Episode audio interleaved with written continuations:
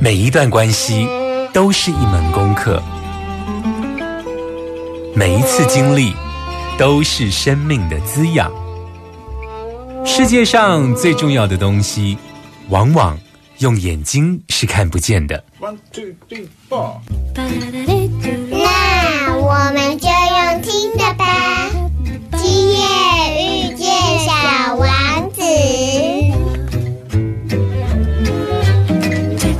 Suis-moi, là où je sais sourire, suis-moi. Et si je suis pas, suis-moi, là où je suis libre. Suis-moi, on y est presque, suis-moi. Là où rien ne presse, suis-moi. Et y voilà.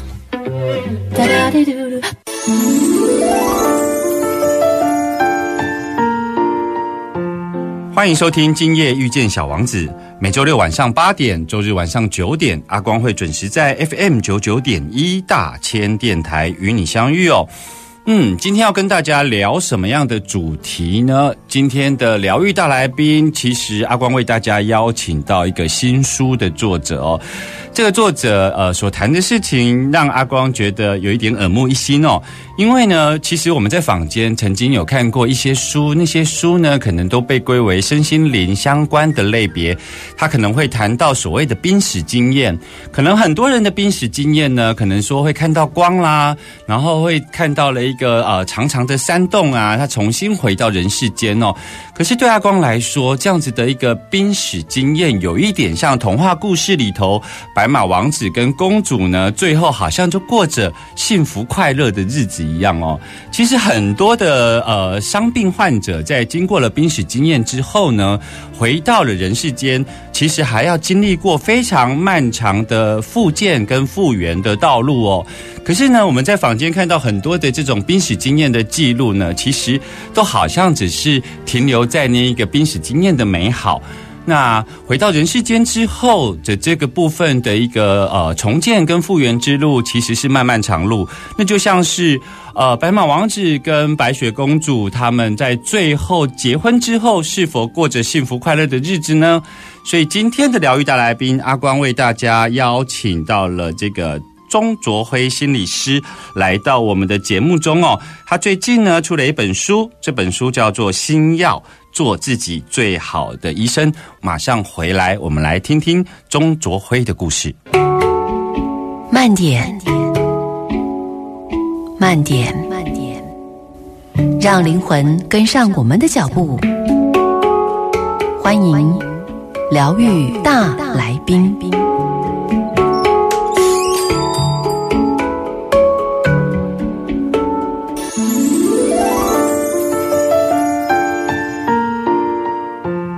欢迎继续回来 FM 九九点一大千电台，今夜遇见小王子哦。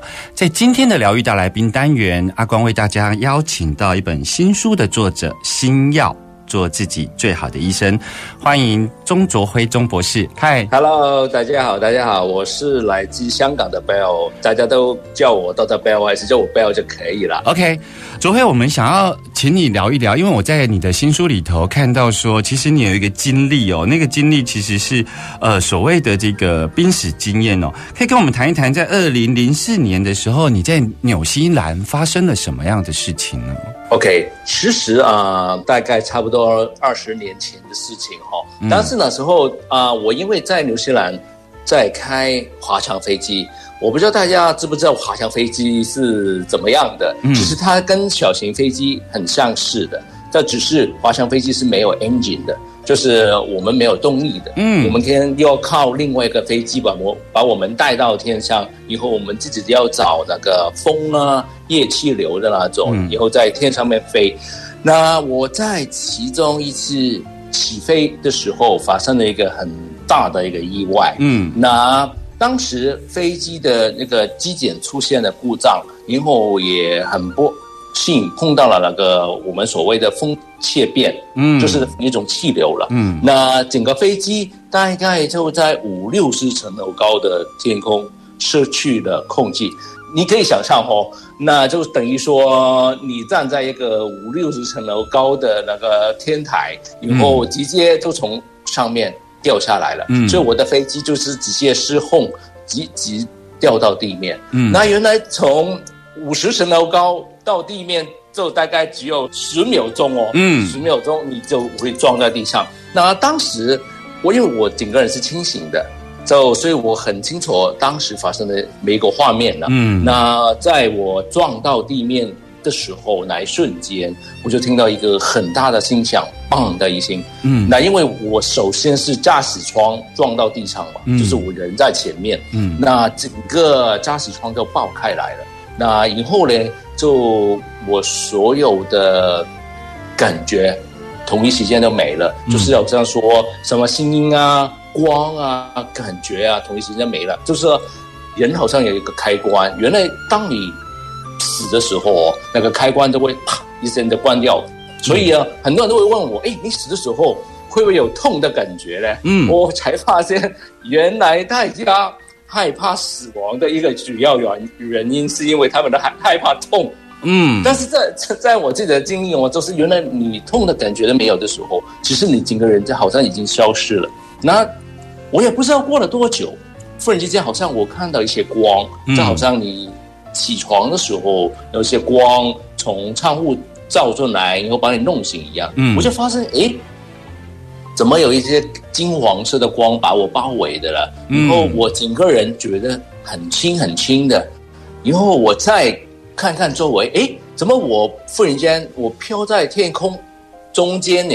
那我往下一看，就看到我当时那个飞机的残骸，还有我自己的身体都卡在里面。那当时其实那个画面还蛮恐怖的，就是说身体很多地方都受伤啊，手手脚脚很多地方断的能能断的都断掉。但是那时候我忽然间从光的那个源头，嗯听到一个声音，就好像就问你啊、你想要离开还是留下？嗯然后我才明白，哎，我的灵魂离开了我的身体，就像很多濒死经验里面大家听到的，哎，原来好像人真的有像有一个灵魂，以后死的时候就会离开你的身体。以后我就在哪个光哪个光的场景里面回看我自己的人生。嗯我发生意外的时候是我三十岁的时候吧。嗯三十岁的时候应该算是我人生最美好、最高峰的时候了。嗯就是很多想要做的事情啊，我的梦想全全部都达成了。就是我在我回看那个每一个人生片段的时候，我还觉得哎，还蛮不错，好像在自己最好的时候离开嘛，就是啊、呃留给自己啊，留给家人啊，所有朋友啊，都是最好的回忆。那本来想说要我就走了，嗯。那虽然说三十年比较短吧，对很多人来说，但我觉得哎，没有活自己还活得蛮精彩的。嗯我在那个人生回顾的时候，忽然间好像我看懂我自己的人生，就明白，哎，我这辈子哦，我知道了，我原来哦，每个人我才发现哦，很很有趣的地方是什么？好像每个人他们一生人之中都会有一个课题的，嗯就是一个很核心的价值的。有些人可能是爱情吧，有些人是友情，有些人是亲情。那我自己呢？我看到原来我这辈子哦，我追很多的梦想也好，我做很多的事情，其实跟一个东西是有关系，嗯就是跟自由、自由这个东西很有关系。好像我这辈子都很想要去感受什么是自由，想要找到自由到底是什么。嗯然后我忽然间好像就是哎。我好像弄明白我这辈子在搞什么鬼，嗯就是跑了一辈子，就是跟自由有关的。但那时候那个那个光，好像跟我在对话一样吧。嗯那个那他就问我，那你找到自由了吗？嗯，你找到自由了吗？包括你的濒死经验都在追求自由当中。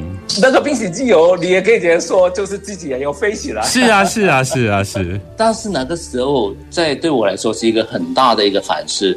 诶，那自由到底是什么？嗯那你已经飞到天上面了，我自己是有那个有那个牌照，可以自己去开这个飞机的。嗯那是不是就是最终极的自由因为我从小时候我就去旅游，不停去旅游，以后又去学开摩托车、开车、开船。嗯潜水能做很多很冒险的运动，其实都是跟自由有关的。嗯那那时候我就问自己，是不是已经找到自由了？自由又是什么了？嗯我忽然间在那瞬间，我搭不上了。嗯我感觉，哎，自由到底是什么呢？是不是就是你能飞多高多远，能去了多少个国家了？好像不是这嗯这一回事。嗯那因为他是让我选，你想要离开还是留下的嘛？嗯我本来以为自己活得很满足了，嗯就是可以离开了，但没想到这样一个反思，我好像忽然间搞不清楚自由到底是什么，我是不是已经找到了？大家都说死的时候什么都带不走的嘛，嗯那我呢？我我我一看自己呢，我发现我是好像拿了一堆的证书，很多的执照，很多的勋章，对，比如说开船的、潜水的、开飞机的，那其实这些都带不走的哦。嗯这也这也不等于是自由啊。嗯那我我忽然间好像就就觉得，对啊，那自由到底到底是什么？就很就有时候你会听到很多故事，也时候你在死的那一瞬间，你就会真正明白嗯什么是你最重要的。以后你有没有真的找到哪一个东西，你还是只是找到那个东西的表象？嗯嗯嗯那那我我就是因为做不了这个决定哦，那那个光跟我说，这个是你的人生，如果你做不了这个决定，没有谁会能帮你做这个决定，你下一次再来，再为自己的人生再做一次这个这个决定。那讲完以后哦，那个我当时的灵灵魂，以后那个光那个整个场景好像就是慢慢融化一样，嗯嗯然后我就下一瞬间就回到我自己的身体。嗯，那回到我的身体就是很痛很痛很痛很痛，痛觉都回来了。对，所以很奇妙，就是，哎，濒死的时候哦，我看到自己的身体破破烂烂，一点痛跟害怕的感觉都没有。但回到真正回到人间，回到我自己身体的时候，第一个提醒我我还活着的就是痛，嗯就是痛的感觉。嗯，所以听众朋友听到这里，就是钟博士在呃濒死经验里头，他所经验到他人生中一直在追求的功课哦，不管在身体的禁锢上面，他不断的去追求极限哦，不管是透过飞行、透过潜水哦，那当然我们如果后设的理论，就是说我们从后面来看他，好像他走这个心理学，好像也是在找寻一种心理上的一个自由哦。所以不管是在身心方面哦，他都在一辈子的一个中心主题都跟这个自由有有关哦。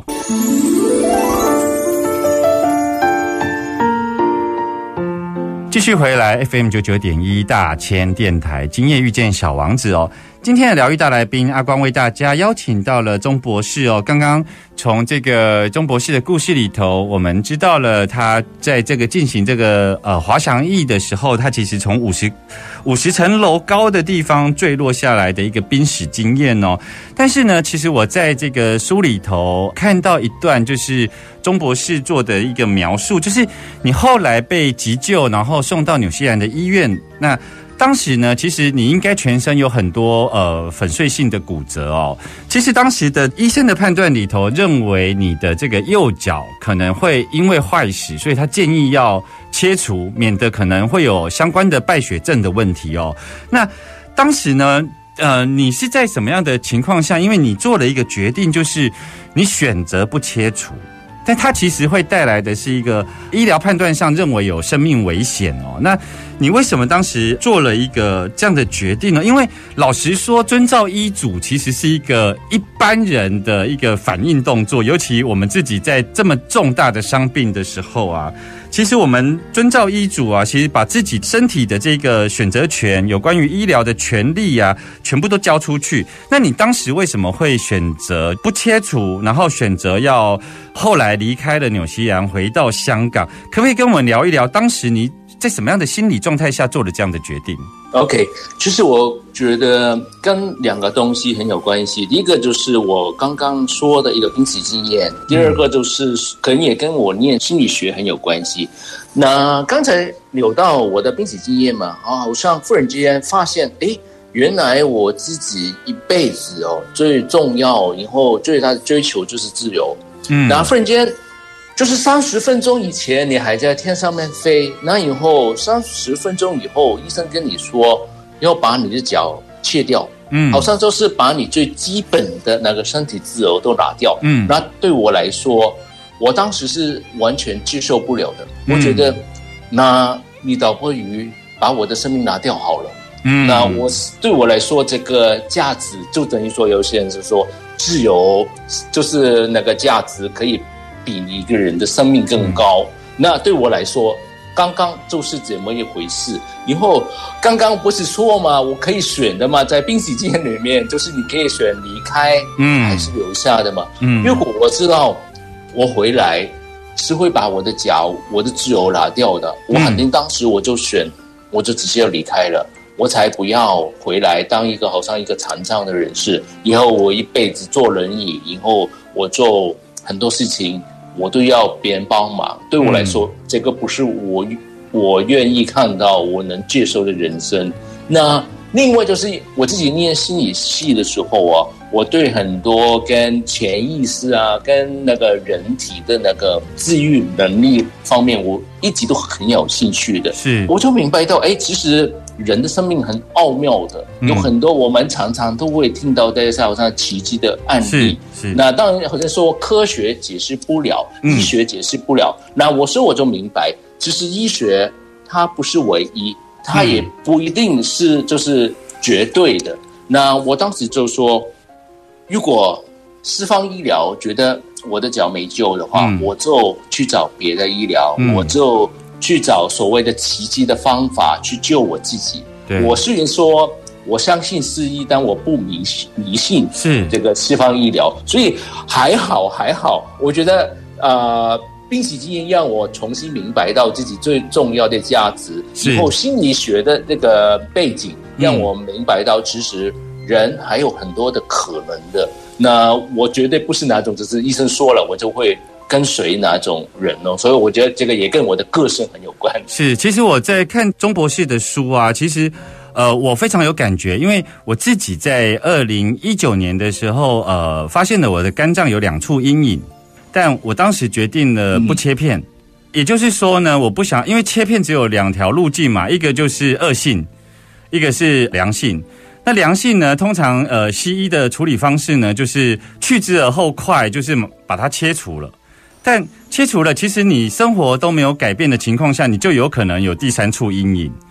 那另外就是，如果你是恶性，大概你就可以想象你要成为什么样的一个病人样态哦。所以我非常有感觉，就是说，当钟博士他你做了这一个决定，那你回到香港，通常呢，我们这种不遵照医嘱的人呐、其实有时候呢会去寻求其他的另类疗法。那呃，虽然这个不是你书里的重点，但是我觉得，因为你在那个自我揭露的那个过程，其实是会有很多人他正在进行这一个阶段，所以我还是得想要邀请钟博士跟我们聊一聊，你后来回到香港，除了正常的这个西医管道的救治之外，其实你也寻求了很多不一样的救治方式。虽然你的书的结尾是在这个神医的事件上面哦，但我觉得这个过程是还蛮值得给听众朋友正在走这一个不一样的另类医疗的人一个启示。可以跟我们聊聊这部分吗？好啊，其实我觉得我应该算是一个蛮典型的，给西方医疗判断已经无效了，就是好像我不会说他放弃我，嗯，就是说我在这个西方医疗里面已经没有方法了，嗯已经做所有东西，他就跟我说没有什么药物可以给你，也没有手术可以动。嗯就等于说你只等到哪个关节、哪那个骨头完全枯死以后，再做一些手术把它融合，还是再要切除还是什么的。嗯但是他说我不是马上就会发生这个状况，嗯。在呃医学的文献研究里面，大概你有一年的时间。嗯哼，所以啊，就等于说，有些朋友他忽然听到说肿瘤啊，还是什么很严重的病，他没有说马上马上就要拿掉你的生命，嗯。可能会有一段时间。那我就是好像其中一个有一个奇迹，虽然说大难不死嘛，嗯。就是但是原来这个奇迹好像有一个有个限期的，嗯就是一年以后我的脚还是会坏死啊。对，那这段时间我可以怎么做呢？如果四方医疗没有的话，我就去找别的别的治疗方法。嗯我我相信很多人都是跟我一样，通常一开始会找一些比较大家熟悉的，比如说中医，嗯然后啊做很多针灸啊、推拿，哪种大家会比较容易会碰到，也会比较有概念的。但后来做这些没有没有效果了，嗯。去找别的比较边一点的，嗯。比如说原来我们。这世界存在也蛮多奇奇怪怪不同的治疗方法，是。我我自己找过很多什么蒙医、壮医啊，嗯。很多民间的疗法，还有我当时我还觉得还蛮蛮大胆的，喝了很多有什么有关那那些蝎子啊、武功啊那种嗯。什么汤药啊，就是很多我觉得呃以前的医疗呀。一定有它的有它的用处，也有很多其他疗法也有它的用处。虽然说西方医疗很有这个科学的根据，但嗯我觉得人还是有很多东西还科学是解释不了的嘛。我就一直在试，一直在试。那我试了很多很多很多很多，但是都是一个一个一个失败。嗯我觉得就很典型的，很哪些病人听到一个很重大的噩耗，开始的时候意志很强，嗯就是想要说靠自己努力去打败这个病，跟这个病去搏斗一样。嗯那到后来慢慢慢慢尝试有失败，尝试有失败，开始会怀疑了。嗯那人在怀疑，在慢慢觉得绝望的时候，那就是一个很很脆弱的时候嘛。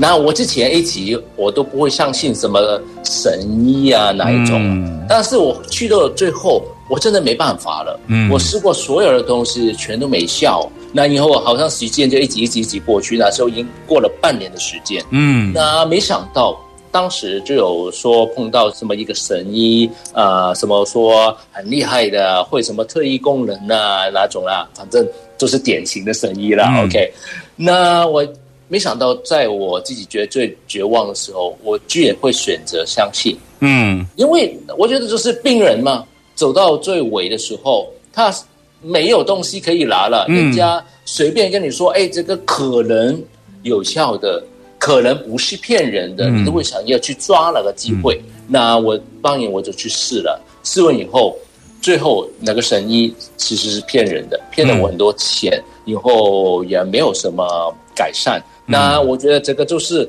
我应该是说，从哪个事情开始，我就完全放弃治疗。嗯我就我就觉得，这是我认输了。嗯。所以你我为什么要铺成这一段？就像钟博士的书里头，其实也很如实的自我揭露这一段，是因为当我们生命有了一个终点线在那里的时候呢，我们有一点像是在抓着任何浮木的可能性。那这个过程其实是很必须的，因为我后来发现，就是让钟博士如此绝望之后，才有可能谷底回升哦。因为我后来发现，你最后找到的那个新药哦，就是真的是周遭的人都无法帮你的时候呢，你才会开始自力救济。其实我们在这个寻求这种非正统的医疗方式的时候，其实也是一种。呃，把自己的生命自主权试着去找找看，别人可不可以帮忙我们。好，那等一下呢，回来之后，我想要问一问，在这么失望、绝望的这个谷底的时候啊，到底是什么让你显化了这个疗愈的能力哦？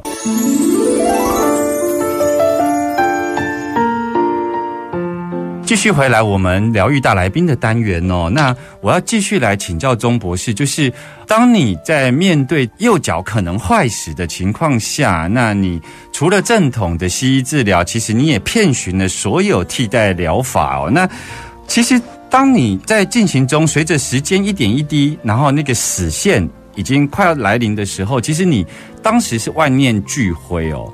那其实万念俱灰的意思是什么呢？万念俱灰的意思就是那个呃，相信奇迹的那个念头会不见。可是你知道，相信奇迹的念头有时候是显化非常重要的一个元素哦。可是当那个部分不见的时候，我们的生命还有什么新的可能性呢？所以我想问一下钟博士哦，就是你后来是在什么情况下谷底回升的呢？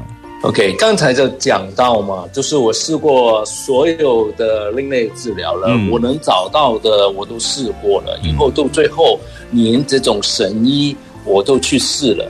那自从给神医骗了以后了，嗯我就觉得我真的人生真的跌到谷底了，嗯就是我觉得自己很难看了，就是我很不能接受自己怎么会这么蠢呢？当然，因为当时其实大家可能不知道，我发生意外的时候，我是一名警察来的，是，所以警察都会跟人说哪些什么神医啊，哪些你都不要相信，大概都是骗你的嘛。我没想到我自己会走到这一步，我觉得真的太难看了，就是不是难看这么小事，是我觉得我整个人的自信自尊都跌到谷底了。所以你在发生事情的时候，你那时候的职业是警察。对，其实这个没有跟大家交代。其实我从念心理系毕业以后，我是跑去了当警察的。哦，但当警察从来不是我的梦想，也不是我的一个计划里面的。哦我那时候只是跟朋友。和他闹着玩的那种啊，跑去考警察。我本来是说做一段时间，我就回到研究院，嗯以后继续念我的心理治疗的这一块的。但没想到后来就一直留在警察。那其实我觉得跟这个病情意外也也让我重新就是重新，因果也让你再选一次，你还会选这个路嘛？所以我就回到后来我就离开了警察了，真的。警察其实他很有意思，就是说，如果你一辈子的人生课题是自由的话，警察刚好是那个守护员，他对于界限。一边是在守护自由，一边却在限制自由，他是一个很微妙的一个守护者耶。所以我自己回看就是那时候，我也觉得很很有趣的。我怎么可能会做一个纪律部队嘛？是不是？其实跟我所相信的追求的东西完全两回事来的。嗯那我那时其实后来我我为什么会选警察？因为我本来家里面从小就是比较穷、比较困难的。嗯那大学毕业的时候，我在香港，我不知道你知不知道，当警察其实还蛮薪水还蛮高的。然哦后我是考那种比较高职的那种督察。啊，那那那时候一出来的时候，就已经有差不多三万块港币哦，就是大概十二万台币哦。嗯嗯那时候你看，对一个呃刚毕业的学生来说，哇，有一个很稳定、很高薪水的工作，我就等于说一个女生常常会碰到的问题，你到底要在爱情上面，你想要面包嗯还是要梦想？我就嗯那时候好像都是我要选我自己的梦想还是面包一样。嗯那因为我觉得我当时我不够相信我自己，嗯然后我就想说，哎，如果我先回去当几年警察，以后我可以储一点钱，以后我不是可以出国念书吗？其实出国念书才是我更大的一个愿望，但是嗯对我家来说，这个是没可能的。嗯但是我现在出来工作了嘛，我就有这个可能。所以其实你说，这是人生你碰到的事情，其实不是偶然的。是对，里面肯定有很多很多的脉络关联。如果你真的有机会，好像像嗯濒死一样，重新去回看一次，你就会明白啊，你会忽然间看懂为什么你会跑去这一条路。嗯其实这条路。它底下的意义跟很多你自己追求的东西也是有关系的。嗯嗯对所以所以你当时是警察的身份，然后可是你说你在求助各种医疗的时候呢，你却遇到了这个医疗的诈骗哦，所以你当时的人生你会觉得是这很有一点荒谬，因为这是两个，一方面你在防诈骗，但自己却陷入了这样子的一个情境哦，所以那个时候的那绝望是包括你的那个心理的最后一道防线都被攻破了，你知道吗？那是什么原因让你后来又相信有从谷底再走上来呢？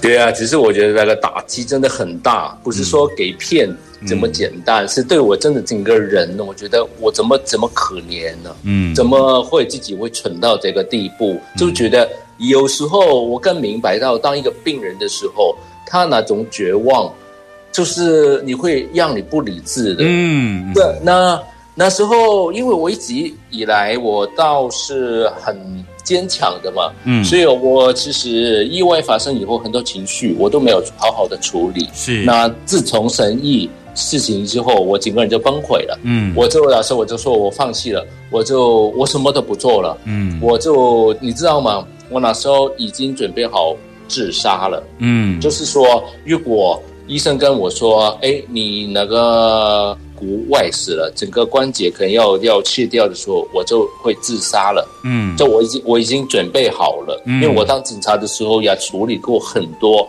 自杀案件，嗯所以我我已经为自己编排好了。嗯那时候就整个人就是情绪很糟糕，整个很大的一个忧郁症就跑出来了。那时候就把自己锁在房间，嗯什么都不做，什么人都不看。嗯那我觉得当时让我真的重新谷底回心的是什么呢？有两个东西，第一个是我妈，嗯其实我妈妈她先介绍她一下哦。OK 你不要以为她是一个什么那种念很多书很厉害的人，没有没有，我妈其实是一个很普通的，比如说家庭主妇嘛。那她小学的还没有毕业，嗯但是但是我妈，我觉得她在我整个患病的过程，她扮演了一个很重要的角色，因为我那时候是坐轮椅的嘛，嗯他是每一天是每一天哦，推我到不同的地方去做治疗。嗯比如说，我想要做中医的，我要去做什么啊、能量治疗的，嗯他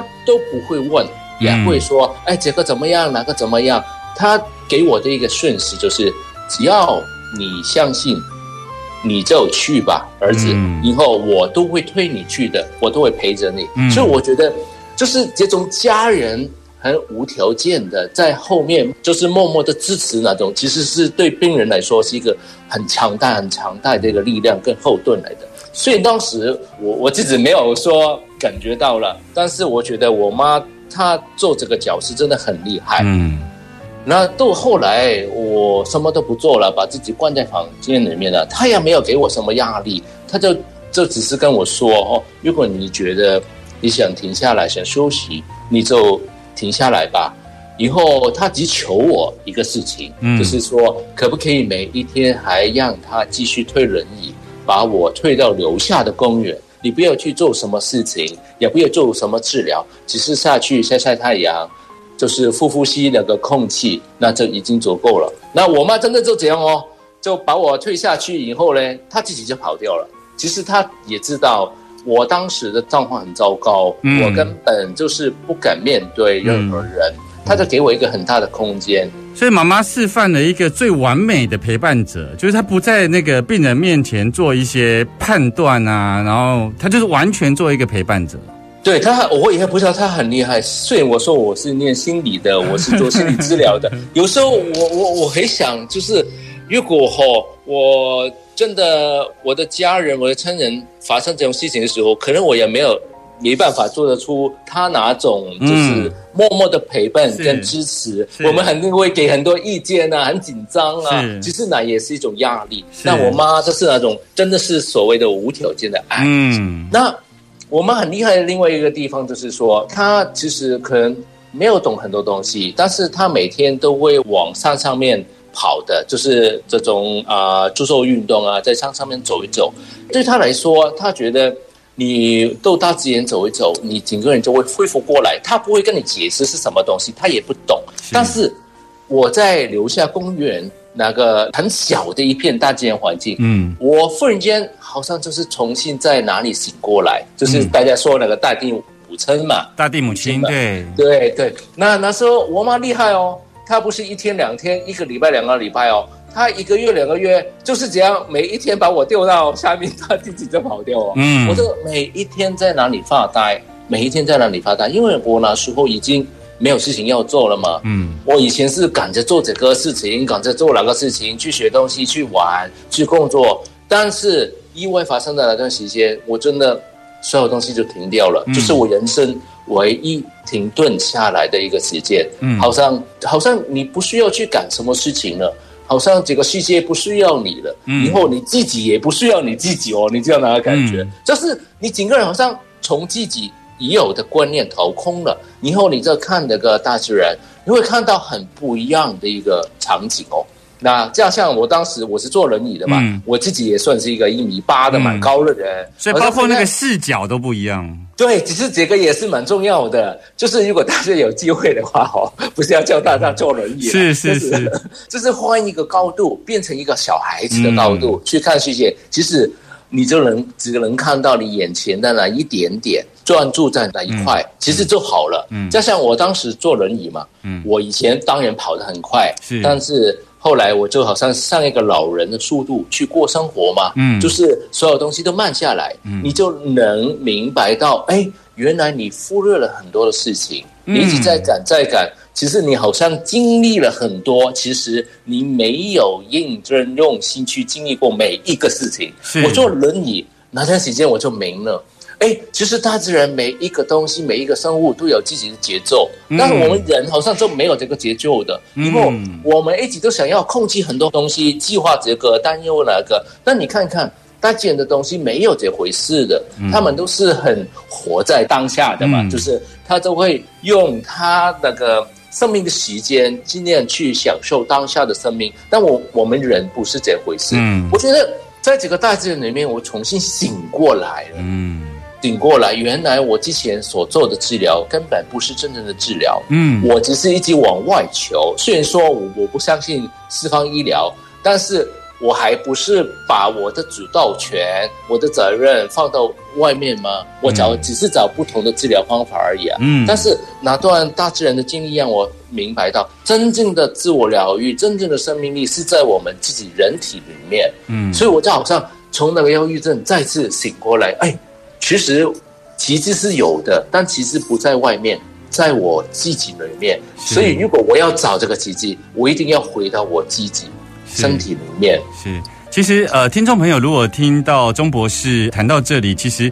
除了说，呃，他去惊艳到自己母亲啊，就是无条件的爱哦，无条件的支持他，让他能够呃有机会去意识到说，哦，原来这个陪伴对他当时来讲，尤其他在这个轮椅的这个高度上面，看到这个大自然，看到树木的这个视角，是他以前从来没有看过的一个视角哦。这个东西为什么重要呢？其实，在这个过程中，有机会让钟博士回到自己的中心，而且呢，他也透过看到了公园里头的树木，看到了原来大自然有自己的节奏，而生命里头也应该有专属于自己的节奏哦。为什么阿光做这样的结论呢？是因为在下个礼拜，阿光要继续来邀请钟博士来到节目中哦，因为后来呢，这个谷底回声呢，是钟博士找到了自己的节奏，也找到了自己的疗愈方式哦。小王子说：“如果不去遍历世界，我们就不知道什么是我们精神和情感的寄托。但我们一旦经历了世界，却发现我们再也无法回到那美好的地方去喽。”我们下周见喽，拜拜。